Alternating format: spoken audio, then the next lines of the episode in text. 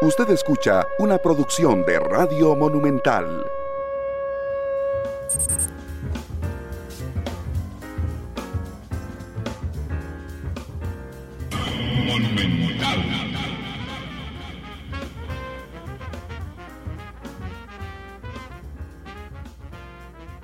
La radio de Costa Rica, ¿qué tal? Muy buenas tardes, bienvenidos a Matices. Yo soy Randall Rivera y les agradezco muchísimo que nos acompañen hoy en Matices, el segundo programa de la semana, hoy 12 de septiembre. Muchas gracias por estar con nosotros.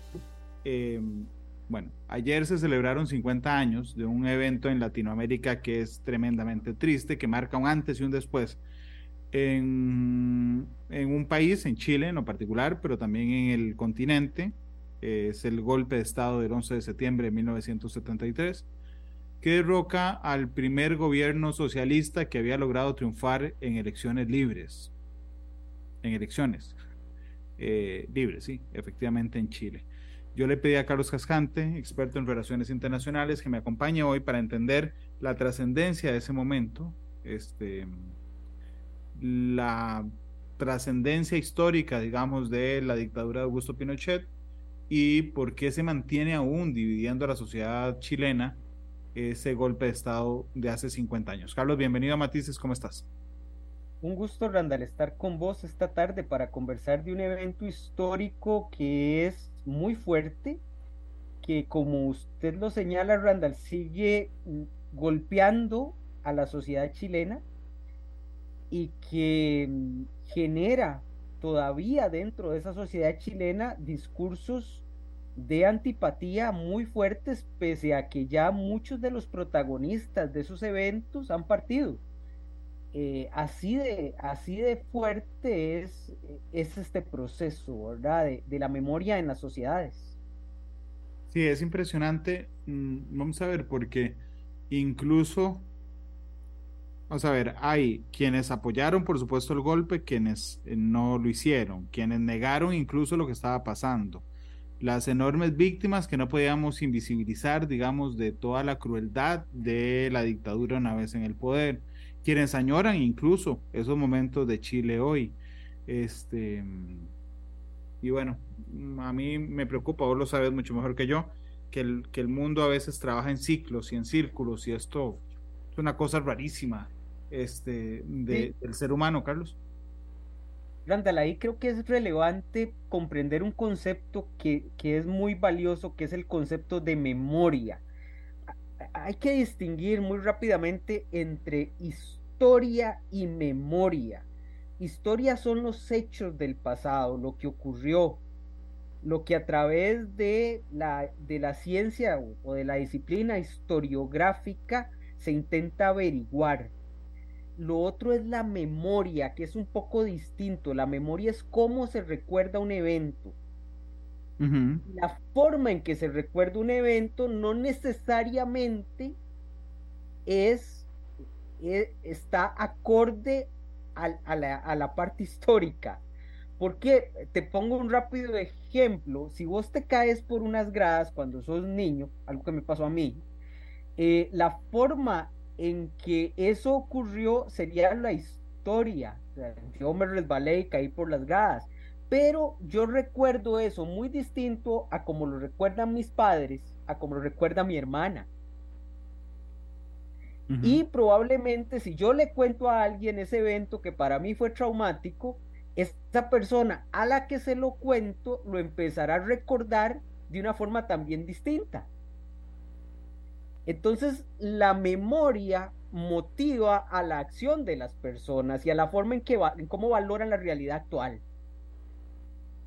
Entonces, cuando uno tiene un evento tan traumático en un país como un golpe de Estado, como fue el de Allende, y las consecuencias que trajo el golpe de Allende de persecución política en contra de los partidarios de Allende, y algunos que incluso no eran partidarios, pero se consideraron partidarios en ese momento, es factible entender que 50 años después, esas memorias que se extendieron por de 1973, que se da el golpe, hasta el 89, que sale Pinochet, y se reproduzcan en la sociedad chilena actual.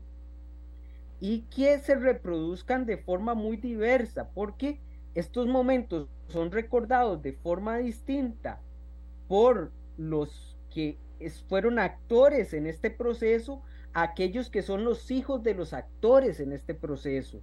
Entonces son, son, es una complejidad de memorias claro. que, hace que esto explote de, de, formas muy diversas. Te lo pongo de la siguiente manera, Randall, eh, cuando se acaba la dictadura de Pinochet en el 89, parte de los acuerdos es una especie de, ok, perdón y olvido. Perdón y olvido para evitar que esto nos siga matando, ¿ah? porque acababan de salir de un tipo que, que desapareció, una dictadura que desapareció 3.000 personas. Claro. Y que torturó a otro gran número de personas y que colaboró con otras dictaduras de la región en la desaparición de personas a lo largo de toda Sudamérica. Em, entonces, para salir de esto, la decisión que toman los líderes de la oposición contra Pinochet es, perdón y olvido, mm, intentemos tapar esto de alguna forma y pudieron taparlo durante un espacio de tiempo, pero nuevamente al, al no poder rearmar el tejido social en términos de una sociedad más equitativa. Eh, y, tenemos que recordar lo que ocurrió hace unos tres años, eh, perdón, sí, tres, tres, cuatro años, con los grandes levantamientos en Chile, es que el tejido se demostró completamente desigual. El tema de pensiones, el tema de salud, el tema de educación nunca se, nunca se resolvió. Y entonces esas memorias volvieron a, resurgir con grandes levantamientos y eh, formas de someter a esos levantamientos. Pues, eso sigue ahí en Chile, sigue siendo fundamental para comprender esa sociedad chilena, Randall. Sí, de hecho, Carlos, permitíme volverme al golpe, bueno, antes del golpe, ¿verdad? Yo, yo lo dije en la presentación, el gobierno de Allende fue el primer gobierno socialista electo popularmente, y eso era un gran triunfo, digamos, para la izquierda, ¿ok? Pero eso no significa que el pueblo chileno estaba mm, feliz en su totalidad por la marcha del gobierno de Allende, ¿verdad? De hecho, los problemas económicos eran muy fuertes durante el tiempo que los meses que duró el gobierno de eh, Salvador Allende. ¿Qué fue lo que pasó antes que generó, digamos, una preocupación generalizada en Chile? Sí, te comento primero varias cosas y aquí es muy importante entender cómo gana Allende la elección. Allende se venía presentando como candidato en tres elecciones anteriores, con, con resultados cada vez mejores, porque Allende consiguió algo muy importante, que era aglutinar a la izquierda chilena. Eh, al lograr aglutinar la izquierda chilena en las elecciones del 70, Allende obtiene un 36% de los votos. El candidato de la derecha, los conservadores, Alessandri, obtiene un 35% de los votos. Y la democracia cristiana obtiene alrededor de un 20 resto por ciento de los votos. El sistema político chileno, entonces lo primero que hay que entender es que Allende tenía un gobierno, un, un respaldo popular, digamos, de un tercio de la población chilena, no ni siquiera de un 50%. Yo creo que eso es lo, eso hay que entenderlo primero. El segundo elemento es de sistema político. En ese momento, eh, el sistema político chileno establecía que cuando ninguno obtuviera el 50%, que creo que era el, margen, 50, 40, 50 creo, tenía que resolverse la elección en una segunda ronda en el Congreso chileno. Eh, ese sistema en Costa Rica existió hasta los 40, ¿verdad? Hasta el 48. Eh, y entonces el Congreso se reunía y entre los dos candidatos con mayor cantidad de votos elegía al presidente de Chile. Antes de que se produjera eso, hubo movimientos de la derecha chilena, ahora sabemos por los datos que han surgido en los últimos años de la CIA, que con total apoyo de la CIA. Incluso hubo un atentado contra un, contra un jefe de las Fuerzas Armadas chilenas para intentar disuadir a Allende de, de ser presidente de Chile. Allende se mantiene y gana la elección en el Congreso con los votos de la democracia cristiana, que prefirieron votar al que tenía más, eh, más votación, votar al que tuvo la mayoría en las elecciones generales pero Allende queda con un Congreso, Randall, que le es adverso. Allende queda con una minoría en el Congreso. Aparte de eso, la economía chilena venía experimentando un crecimiento de la inflación previo al gobierno de Allende, pero que cuando Allende empieza a tomar ciertas medidas que son económicamente, eh, digamos, mm, poco ortodoxas, Allende siguió con, un, con una campaña de nacionalización de ciertos elementos, eh, nacionalizó el cobre, pero el cobre fue apoyado unánimemente la nacionalización, eh, pero eh, nacionalizó otros recursos que, que no fueron tan, tan unánimemente aceptados, empezó a, o continuó, perdón, con un proceso de reforma agraria que había empezado el gobierno de Frey, que era el que antecedía Allende, y empezó a suscitar fuertes críticas de la oposición de derecha y de ciertos mandos militares en el gobierno chileno. En la elección de medio periodo del 72, Allende obtiene un buen resultado eh, electoral eh, en el Congreso, obtiene un poco más de un 40% de los votos para diputados, pero la oposición obtiene un 50 y resto. Es decir, él siempre gobernó en minoría. Y a partir de ahí se va a dar una escalada de polarización, Randall, que va a estallar precisamente con un intento de golpe de Estado en los primeros meses del 73, que fue repelido por el comandante en jefe de las Fuerzas Armadas, Carlos Prats, que después fue ministro de seguridad, de ministro de defensa de Allende, pero un unos meses antes del golpe, Prats, a Prats lo hacen renunciar, la élite más conservadora del ejército, Prats renuncia y llega Augusto Pinochet a ocupar el, puesto de Prats. A partir de ahí, la, la, suerte de Allende estaba echada, pero todo ese año 73 fue un año de intentos de golpe en contra de Allende. Esto termina finalmente el 11 de septiembre. Muy interesante, porque, digamos, Pinochet incluso no era el más recalcitrante de, los militares. El más recalcitrante era el jefe de la Marina, el comandante en jefe de la Marina, que es el primero que dice, bueno, yo ya me voy a lanzar al golpe. Y si ustedes quieren, se tiran. Y la ambición de los otros de no quedar atrás los hizo lanzar el golpe contra, contra Allende, que muere de una forma muy dramática, ¿verdad? En la Casa de la Moneda Mm, algunos eh, dicen que, fue asesinado, la, tesis mayoritaria es que se suicidó. Em, y eso abre un gobierno, de, el de Augusto Pinochet, de esa junta militar, es una junta militar em, que se va a prolongar por los siguientes años hasta el 89. Aquí tal vez, Randall, hacer un paréntesis que es muy interesante, porque la gente se puede estar preguntando, pero ¿cómo los ejércitos tenían tanta capacidad? Los ejércitos en América Latina habían tenido dos grandes reformas, pero la reforma más importante se da en los 50 y 60, cuando con colaboración de los Estados Unidos, especialmente durante los gobiernos de Kennedy, Kennedy se le recuerda, pero a veces los trapos sucios de Kennedy no se recuerdan, donde, a los, donde en los Estados Unidos, en su lucha contra el eh, peligro rojo, contra el comunismo, decide fortalecer a los ejércitos, lo que ellos llaman profesionalizar a los ejércitos.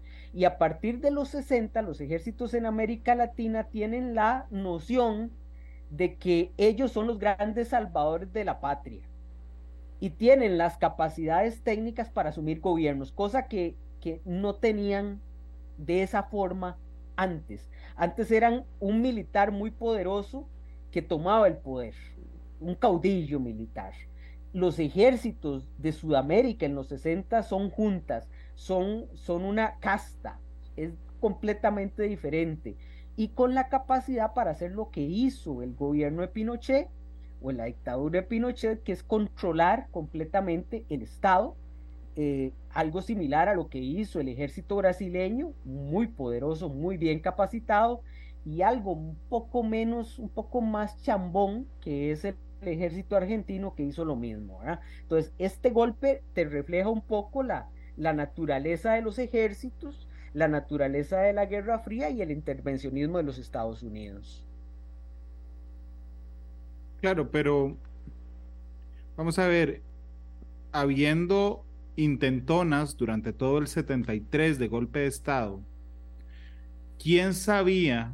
O sea, vamos a ver, Allende sabía que podía darse un golpe de Estado de sus militares, solo lo sabían los militares, se fraguaba desde la derecha y empresarial del país, que es lo que algunos señalan. ¿Quién sabía que se estaba planeando esto, Carlos? Todos sabían. Todos, sabían, todos, sabían, ¿verdad? A mí, a mí, a mí eso es lo que me impresiona del golpe de Chile, todos sabían. Randall, en mayo de ese mismo año hay un alzamiento de un militar y, Santiago es tomado. O sea, eh, no es que este fue el primer intento, este fue el intento que tuvo éxito, pero durante todo, ese, durante todo el 73 hay manifestaciones, hay levantamientos, que es muy interesante. Por ejemplo, uno de las grandes de los grandes enemigos del, gobierno de Allende son las mujeres conservadoras chilenas. Eh, en el 73, a inicios del 73, hay un levantamiento de las mujeres conservadoras chilenas que salen a tocar ollas por todo Santiago en contra de, Allende. Es, sumamente interesante el golpe porque te refleja lo dividida que estaba la, sociedad chilena. Eh, eh, el, golpe al final, el 11 de septiembre, parece un resultado em, que no es sorpresivo, era algo que se está dando. Lo que pasa es que tiene el impacto de los bombardeos de la Casa de la Moneda, es decir, se movilizó todo el ejército, todas las Fuerzas Armadas en contra, en contra de Allende. Y la pregunta es, ¿qué hizo Allende sabiendo esto, Carlos? O sea, es decir, en otros países hay un intento de golpe y ustedes cabeza completamente la, la fuerza militar para impedir que haya un segundo intento, que aquí pasó segundo y tercero y cuarto. Se intentó, es decir, se intentó. Vamos a ver, Carlos Prats, que era leal a la constitución, no te puedo decir que sea leal a Allende, sino leal a la constitución, eh, mm, de, se le hace una revuelta. Él pide, eh, a él lo nombra ministro de defensa y él pide que los generales lo acuerpen y los generales le vuelven la espalda. Entonces él dice, no, yo no puedo asumir si los generales no me, no me respaldan. Pongamos a un general que me respalde, que yo creo que pueda ser eh, leal a la constitución, y ese fue Pinochet. Eh, es decir, eh, te digo que yo creo que, que el gobierno de Allende cometió una serie de errores estratégicos, porque Allende era un tipo, y, y si uno lee los discursos de Allende, era un tipo que vivía con la ilusión de que él podía cambiar la mentalidad de la gente. El hecho de que haya intentado ser candidato en cuatro elecciones distintas después de haber perdido tres, te dice que es un tipo que tenía una noción de que él podía cambiar a la gente y podía convencer a la gente de sus ideas. Lo cierto del caso es que con una inflación de 300% que, lo, que alcanzó en el 73, eh, con una serie de problemas económicos, con unos bloqueos, de, con, con, unas actitudes, bloqueos de los Estados Unidos a la economía chilena, que también se dieron, porque los Estados Unidos en ese momento tenía como jefe de seguridad nacional a un anticomunista convencido, como era Henry Kissinger, y a un presidente como Nixon, que también era un anticomunista convencido, em, fieles seguidores de la doctrina del dominó, según la cual si caía un gobierno, los otros iban a seguir o si un, si un país se volvía comunista, los otros iban a seguir, lo cierto es que Allende tenía todas las de perder. Eh, eh, y no, estuvo, no se descarta, he leído a ciertos historiadores que con alguna documentación dice, bueno, Allende tenía pensado también la posibilidad de, ir a un plebiscito y renunciar, que, o sea, buscar legitimidad a través de la votación popular. Em, pero lo cierto del caso es que al final decide quedarse eh, con, con, lo que ocurre acá, ¿verdad? Que es ya eh, un, eh, un, tipo que muere con una visión, ahí uno no sabe si es la visión o la memoria, porque en la memoria de los socialistas chilenos, la idea de Salvador Allende como mártir de la democracia, como mártir del movimiento es muy importante. Eh, pero ahí habría que sobre, sopesar lo que dice la historia, ¿verdad? Si realmente ante esas situaciones lo pensó así o simplemente ya no quedaba de otra, ¿verdad? Eh, eh, la posible detención era algo impensable y, y, toma una decisión fatal, ¿verdad? Que es acabar con su vida. Si es que la toma. Si es que la toma, ¿verdad? Porque es, eso también se discute, ¿verdad? Si, si no fue... Eh, si no fue asesinado con la intención de evitar que, sigue, que siguiera siendo un líder con capacidad de arrastre nacional, porque Allende tenía capacidad de arrastre nacional, como lo demostró en las elecciones del 72, sí. luego de dos años de gobierno. Claro, sí, y, pero digamos, era claro que su figura se había desgastado con algunos sectores además. No, tremendamente, con esa inflación, con esa inflación cualquiera se desgasta cualquiera se desgasta. Y si vos tocas eh, ese proceso, el proceso de eh, reforma agraria, es un proceso muy complicado, Randall. Es un proceso que toca muchos intereses y que en la América Latina en 1970 de, tenía un montón de antecedentes de presidentes que se habían caído intentando hacer eso desde el 54 en Guatemala, ¿no? Eh, es unos Estados Unidos en la cúspide de su poder eh, imperial, hegemónico, por si no lo queremos llamar imperial, al menos hegemónico en América Latina, y eh, en una época donde los Estados Unidos todavía perciben que están perdiendo la Guerra Fría, ¿verdad? Eh, entonces, eh, se dieron todas las, todas las condiciones para que las reformas de Allende se consideraran una amenaza al sistema al sistema capitalista, ¿verdad? Y las relaciones de Allende con Fidel Castro, ahí todo el mundo recuerda eh, que la gira de Fidel de casi un mes en Chile recorriendo todo Chile, ¿verdad? Y la gira de Allende a Cuba, eh, en fin, los Estados Unidos y la paranoia eran muy fuertes. Claro. Y algo muy importante durante la Guerra Fría, Randall, que, que a veces no se estudia, pero ya, eh, por ejemplo, un historiador guatemalteco, Cabrera Gielsic, ha trabajado muy bien eh, y, los, y los historiadores uruguayos, que es que las élites eh, militares en América Latina ayudaban a usar un poco la paranoia estadounidense, porque eso se les revertía en más, más cooperación, más dinero de los Estados Unidos a los ejércitos y un fortalecimiento de los cuerpos militares. Es decir, Interesante. En América, sí, en América. Se aprovechaban. Latina, claro, es que vamos a ver, el cuento que nos cuentan de la Guerra Fría es ah, sí, los Estados Unidos dijeron esto, la Unión Soviética dijeron esto y todos los demás como corderitos cumplían la misión que les da. No, no, la Guerra Fría era más compleja. En la Guerra Fría los países pequeños y, las, y, los, y, los, eh, y los subgrupos dentro de esos países tenían sus propios intereses. Y si usted veía a los Estados Unidos, eh, digamos, tan abierto a ese tipo de cosas, de, les vendían eso. Eh, por ejemplo, cuando Arbenz huye de Guatemala y se va para Uruguay, los, los servicios de inteligencia uruguayos le dijeron a los Estados Unidos, va, ocupo que nos den plata, porque vea lo que está viniendo Uruguay. y, y, por ejemplo, de, nos salimos un poco de tema, pero lo explica. Imagínate, por ejemplo, que cuando aquí se da el, el intento de golpe del 50, del, del 53 contra Figueres, del 55, 55 perdón, contra Figueres, de, eh, hay unas notas fabulosas cuando los, los, los, agentes estadounidenses en Centroamérica le dicen al presidente de, de Guatemala, Carlos Castillo Armas, le dicen, eh, presidente Castillo, nosotros queremos que usted no se mete en el conflicto de Somoza con Figueres, porque para nosotros es importante eso. Y lo que le dice Castillo es, vea, a mí Somoza me dijo todo lo contrario. Somoza me dijo que ustedes querían volarse a Figueres. Ok. ok, lo que te quiero decir es que, es que, eh, los Estados Unidos no tenían el control absoluto de todo y muchas veces las agendas nacionales o de grupos específicos se utilizaban la paranoia estadounidense para fortalecerse internamente. Y eso pasó en Chile, es decir, el ejército chileno le vende a los Estados Unidos también la idea de que es muy importante que ellos se mantengan y, y fortalecer ciertas figuras.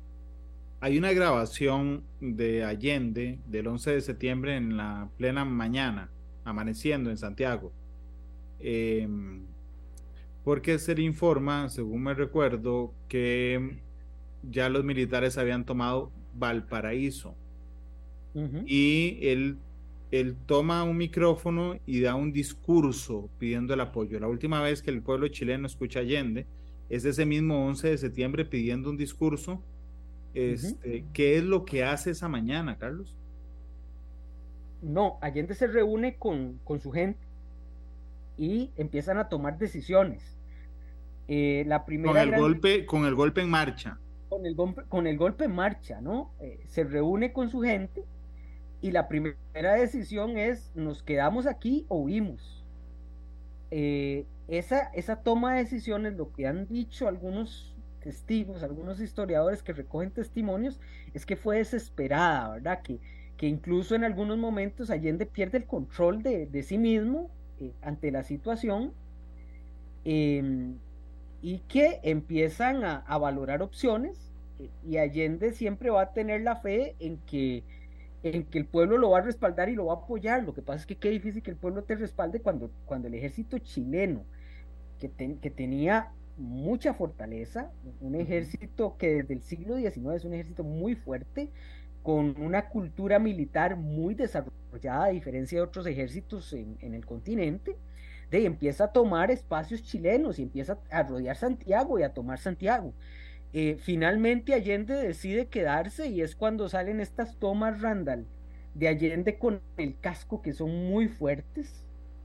Allende caminando por la Casa de la Moneda con un casco, con, su casco y con la gente que lo rodea y, realmente no tenían capacidad para, para, para, movilizar gente, que es, que es, digamos, la única forma de, evitar un golpe, movilizando gente. Ellos no tenían esa capacidad y muy rápidamente se dan cuenta, muy, rápidamente se dan cuenta. Eh, ellos están ante un ultimátum de salir o quedarse, de rendirse.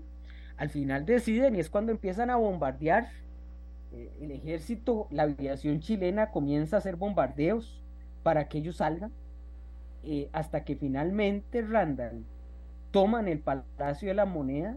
Em, de hecho, Carlos, perdón, la policía presidencial, es decir, la policía que está rodeando el Palacio de la Moneda, hay unas fotos impresionantes levantando un pañuelo blanco, rindiéndose ante el ejército. Claro, claro, porque no tenían opción. Eso hubiera sido una masacre si no se rinden las masacres también vinieron después, pero si no se rinden, eso hubiera sido un derramamiento de sangre espantoso. Em, hay unas fotos, Randall, muy impresionantes de la Junta Militar una vez establece, ¿verdad?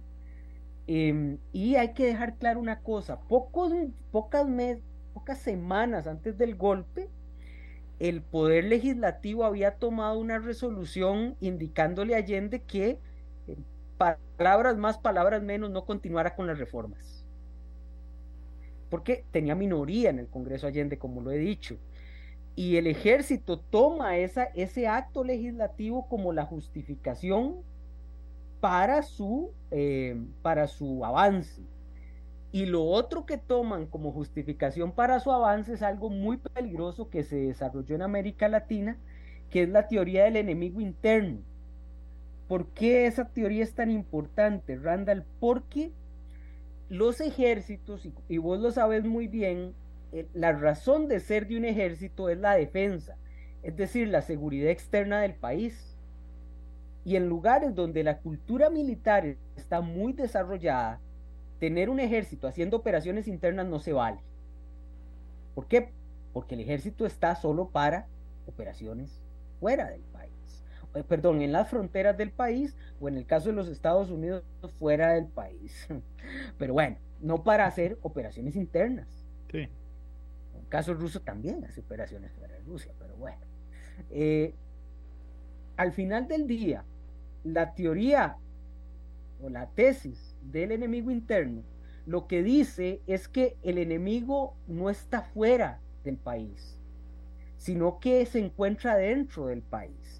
Y al poner en peligro los valores nacionales, porque esta gente utilizó todos los valores tradicionales, ahí metieron corporaciones religiosas, hubo curas, toda la alta jerarquía de la iglesia chilena estuvo a favor del golpe, eh, metieron todas las organizaciones conservadoras, que los valores nacionales estaban en peligro por ese enemigo interno que es Salvador Allende y la gente que lo sigue, y eso autorizaba al, al, ejército a tomar medidas extraordinarias, que era acabar con el gobierno y quedarse en el poder. Ve, ve, que no piensan ni siquiera en hacer elecciones, no, quedarse en el poder hasta que el peligro del enemigo interno desapareciera. Y eso fue quedarse del 73 al 89. Claro. Pero además, vamos a ver, dan el golpe ese 11 de septiembre, muere Allende y detienen a miles de personas por ser integrantes del Partido Comunista Chileno. ¿okay? Ese fue su delito. Claro, porque ellos, Randall, el ejército y los servicios de inteligencia tenían todo un listado de quién integraba el Partido Comunista Chileno. Y eh, aparte de eso, van a también trabajar a partir de sospechas, no solo eh, ya, esos, ya esos archivos se están liberando y es sorprendente lo que uno lee. Entonces, por ejemplo, uno lee, fulano de tal eh, participó en tal reunión, eso lo hace sospechoso de actividades subversivas contra Chile, contra, la, contra los valores chilenos. Eh, viajó a tal país a reunirse eh, en la celebración de tal partido. Ah, estudió en Cuba. Ah, por supuesto. Es decir, ellos tienen un listado de todas esas personas y la sospecha, cuando usted está luchando contra un enemigo, la sospecha que te hace dudar de la lealtad de esa persona, te hace tú em, de tu posible enemigo y aquí vamos a tener una, una, una desaparición de personas random, que son gente que es asesinada, ¿verdad? Desaparece y nunca vuelve a la casa y un número aún mayor, 30 mil personas se calculaba, pueden ser más, pueden ser menos, pero sí fue muy alto, de personas torturadas eh, eh, por, el, por el ejército, ¿verdad? El Estadio Nacional de Santiago, que era la estructura más grande del país en ese momento, se utiliza para, para, para meter a esta gente y torturarla. Eh, es decir, es una dictadura muy sangrienta. Eh, muy, muy violenta. Y en la parte económica es muy interesante, también hay que decirlo. Ellos toman una reforma económica neoliberal, de hecho es la primera gran reforma neoliberal, porque ellos traen gente de la Universidad de Chicago. Los Chicago Boys. Los Chicago Boys a aplicar un modelo, con, digamos, con todo lo que ellos piensan. Entonces empiezan destruyendo todo lo que hace Salvador Allende, ¿verdad? Digamos, de estructura social, lo que había previamente y meten un modelo a rajatabla neoliberal con cero protesta, ¿verdad? Entonces ahí acabaron con un montón de, negocios. Los primeros años fueron brutales porque la, la, la, tesis neoliberal es que primero hay que recortar violentamente y eso va a traer una, una, una primera parte de la medicina que es muy dura, donde hay mucha destrucción de tejido social, para que después, digamos, un Estado pequeño, en teoría, va a dar espacio para que la libre competencia levante a la economía. Eso, digamos, es de repente cierto porque a partir de la, segunda, de la segunda década de la dictadura, especialmente hacia el final de la dictadura, Chile empieza a poner altos números económicos, ¿verdad? Lo que se denominó el milagro chileno. el milagro chileno se pasó a sangre y fuego. Así es. Y como, el Estado ya estaba reducido, no hubo capacidad de redistribución de los beneficios que trajo eso. Entonces también, digamos, hay toda una serie de historiografía, de historia muy interesante oral de lo que vivieron los chilenos en la parte económica, ¿verdad? Que fue no solo tortura, sino que fueron los primeros años de esa dictadura. En lo económico es que mucha gente también se estaba muriendo de hambre. Sí, pero qué, qué complicado cuando uno piensa en las colaboraciones que tuvo Pinochet ya en el poder, ¿verdad? Porque, digamos, uno no pensaría, no le pasa por la cabeza hoy en, en siglo XXI que, que, no sé, que Nicolás Maduro sea un dictador, entonces que Estados Unidos le ayude mandando gente de universidades, eh, eh, dotando a las fuerzas eh, militares de algo, ok, no lo pensaría, ok, producto de que sea una dictadura. Realmente la dictadura de Pinochet era de derecha, afín realmente a los Estados Unidos. Derecha extrema. Sí, derecha extrema, efectivamente. Entonces a uno le cuesta imaginarse como alguien, por ejemplo, de una universidad como la de Chicago dice, sí, vamos, yo le ayudo a la dictadura. ¿Entendés? Es como en, en, en clave actual no se entiende bien. No, no podemos entenderla porque no estamos, o sea, estamos en plena Guerra Fría. Sí.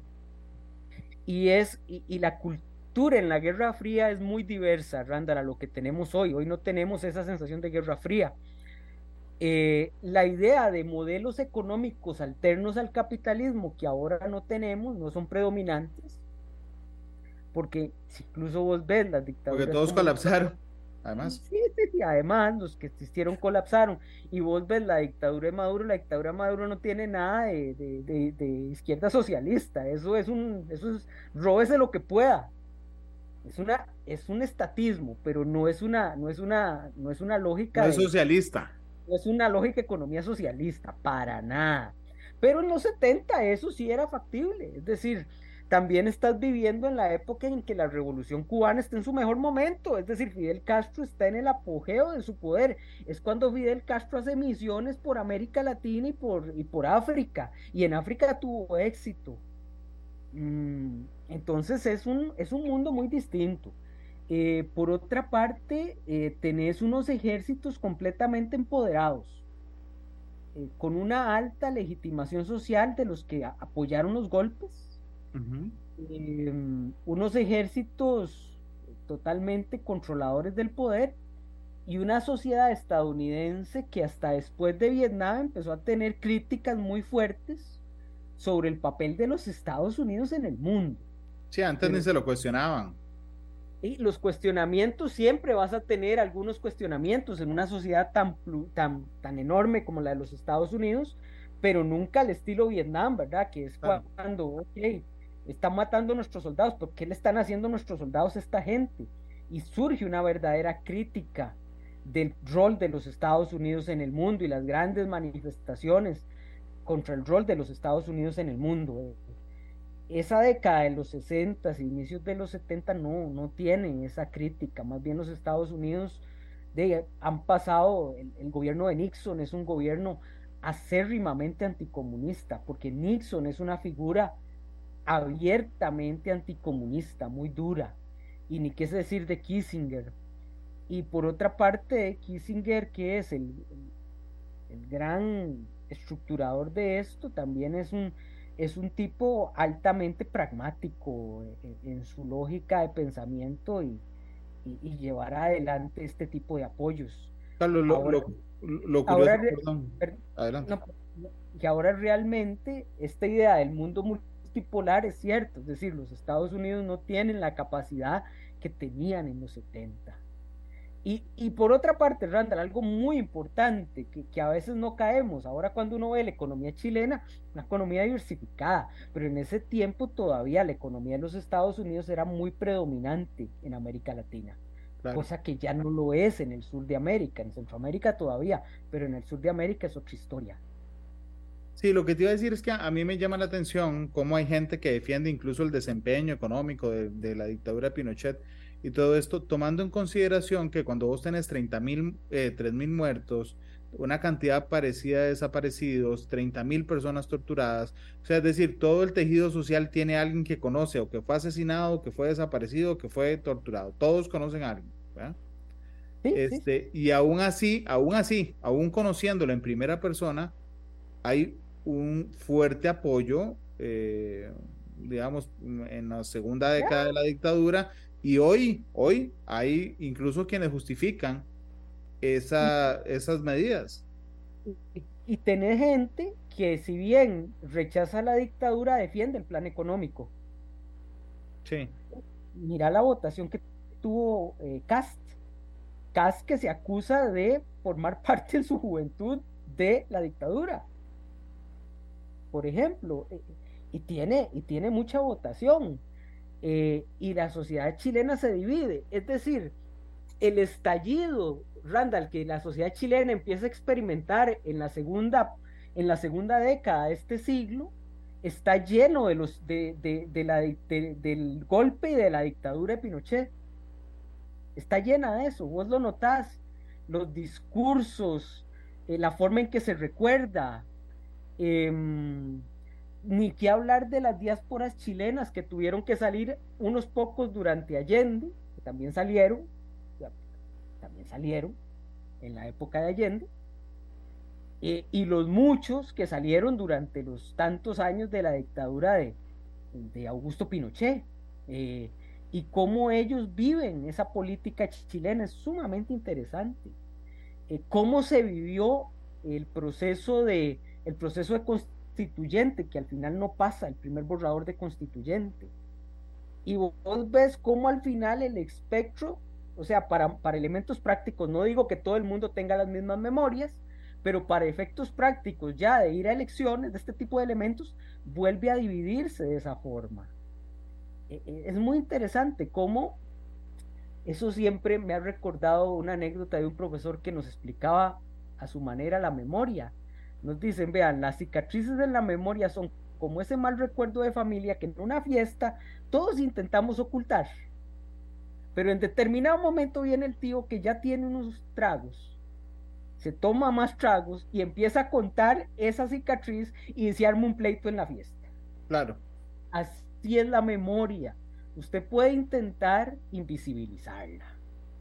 Usted puede intentar ocultarla, pero en determinado momento, si la, si la estructura social es desigualitaria, algunos salen mejor que otros, esa memoria nuevamente se va a hacer eh, evidente y va a estallar de forma violenta como, como está ocurriendo en Chile.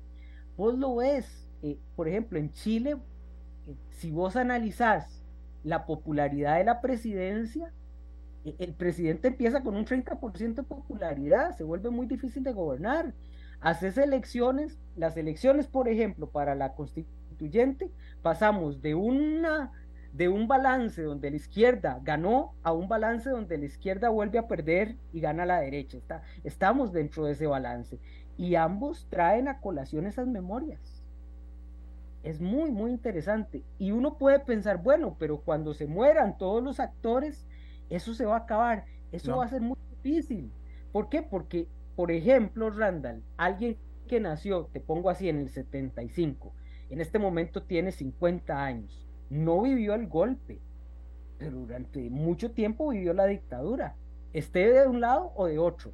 Claro, y las memorias familiares y las memorias familiares. ¿Por qué? Porque el chiquito suponete que nació en el 90 y ahora tiene 30 y resto de años. Pero durante todo ese periodo le, le contaban de su tío que no conoció porque fue sacado. O en el otro lado, donde le van a decir, bueno, es que lo de Pinochet puede ser grave, pero es que lo que, lo que hubiera sido Allende hubiera sido peor. Entonces hay una reproducción de la memoria que genera nuevas memorias, porque esas memorias se mutan, es decir, se cuentan de diferente forma, se recuerdan de diferente forma, y lo cierto del caso es que explotan. Y otra cosa muy importante en la sociedad chilena, la sociedad chilena siempre tuvo una, una, una aura conservadora muy fuerte, que también intentó invisibilizar a los grupos minoritarios, por ejemplo, todos los grupos indígenas y que ahora ellos han recuperado su historia y también quieren formar parte de, la política chilena y tener voz en esa política chilena. Es decir, ese, esa ilusión de ese Chile de la concertación, ¿te acordás en los 90 y principios de este siglo, Randall? Sí, claro. Ese, ese Chile de la concertación de la izquierda y la derecha que votaban por lo menos durante varios gobiernos o esa, o esa división, digamos, entre entre la derecha chilena mayoritaria de gente como Piñera y gente como Bachelet o, eh, que ganan las elecciones y se van repartiendo. Ese Chile ya no existe, porque ese Chile ya explotaron las memorias y tenés más bien un sistema eh, muy, muy, eh, muy multipolar de partidos políticos, que es más difícil de gobernar que ese Chile que surge de la, de la, de la, de la dictadura en el 89. Claro. Carlos, permití ir a la pausa, nos quedan dos minutos. Así es que regreso y además tiene que escoger canción Don Carlos Cascante.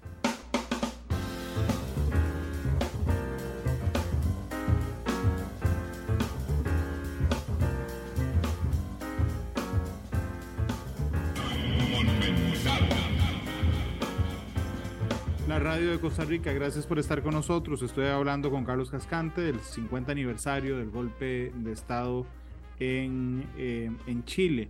Incluso hace 15 días, Carlos, eh, se dieron las sentencias finales del crimen de Víctor Jara, el intérprete y compositor chileno, muerto justamente un 16 de septiembre, cinco días después del, golpe de Estado, en el Estadio Nacional de Chile, posteriormente bautizado Víctor Jara.